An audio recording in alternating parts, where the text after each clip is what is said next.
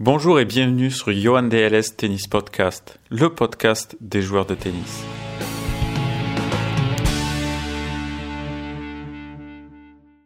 Bonjour à tous et bienvenue dans l'épisode numéro 3. Pour ceux qui nous rejoignent, je m'appelle Johan, je suis préparateur mental, coach et joueur de tennis.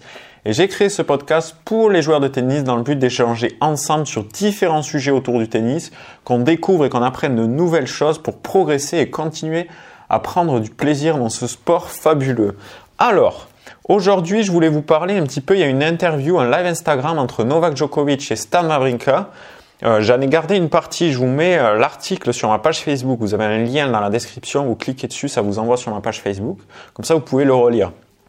Alors, aujourd'hui dans cet épisode, on va traiter juste de la partie de Novak Djokovic, mais dans l'épisode prochain, donc le 4, on traitera de la partie de Stan Wawrinka.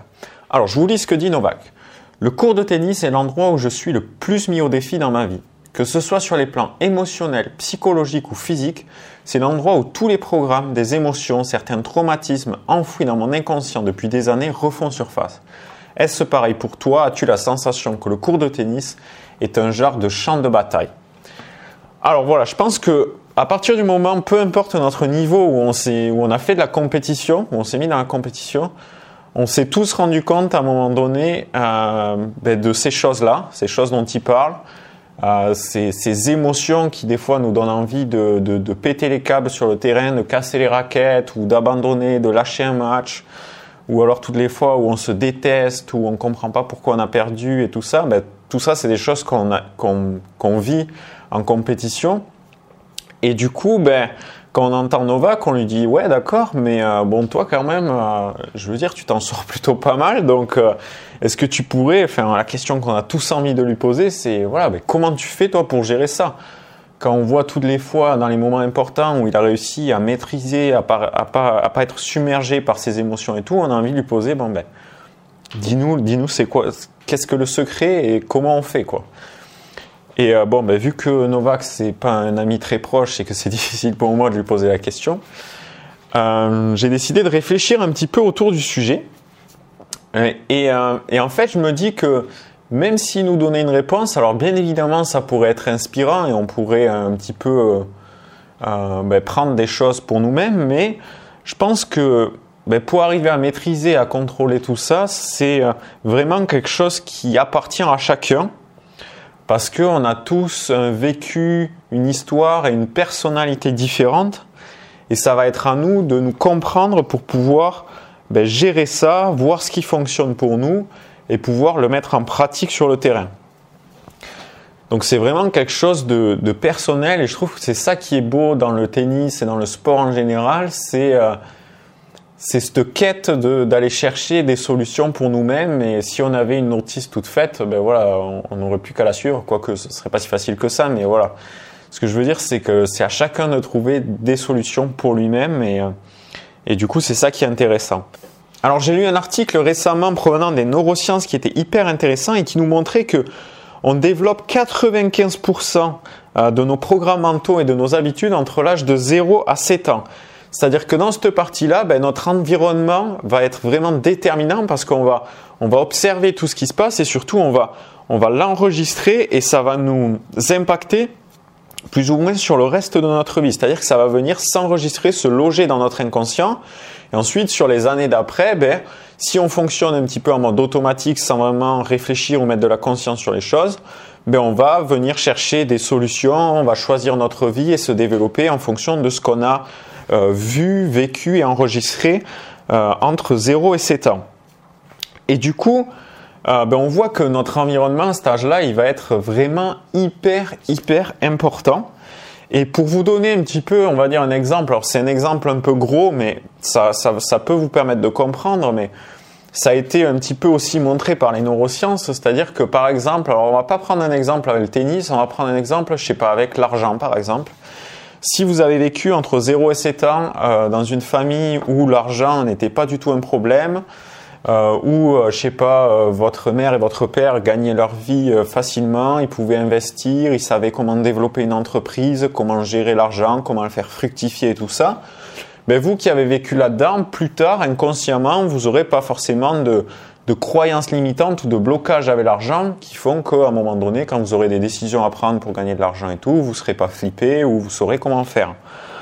Au contraire, si vous avez vécu dans une famille où euh, c'était un peu plus délicat avec l'argent, vos parents se fâchaient parce qu'il manquait un petit peu d'argent, c'était difficile de boucler les fins de mois, et, tout ça, vous avez un petit peu enregistré dans votre inconscient ben, que euh, ça allait être euh, ça allait être difficile et que l'argent c'était source un petit peu de, de, de conflits et tout ça et donc ça peut vous éloigner de ces choses là alors que l'argent c'est quelque chose de neutre et c'est ça dépend un petit peu ce qu'on en fait.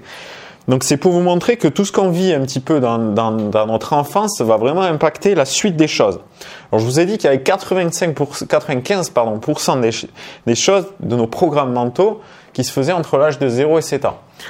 Après, il y a 5% sur lequel on peut agir à l'heure actuelle. Et si on veut modifier euh, ces choses-là, ces croyances ou nos programmes mentaux, c'est possible de le faire.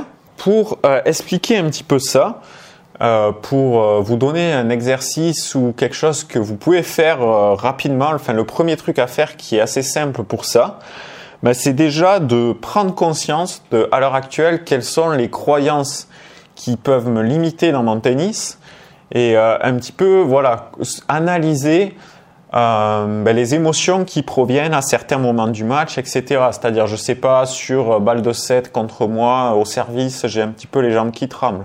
De quoi ça vient? À quoi je pense dans tel moment?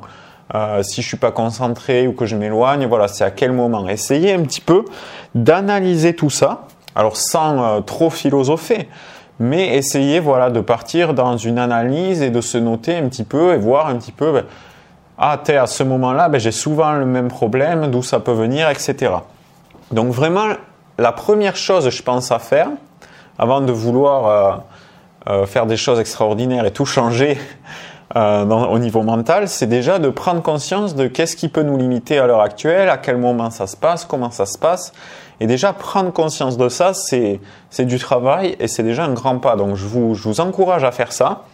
Euh, moi, j'ai un cahier sur lequel je me note euh, toujours, euh, enfin, pas toujours parce que je suis pas toujours assidu, mais vraiment, j'essaie le plus possible de me noter un petit peu, ben, qu'est-ce qui n'a pas fonctionné ou à quel moment, voilà, j'ai pu me sentir un peu moins bien et essayer de comprendre d'où ça vient, soit en échangeant avec avec d'autres personnes, soit euh, moi, des fois juste en écrivant ou en débriefant avec quelqu'un, vous pouvez trouver des solutions.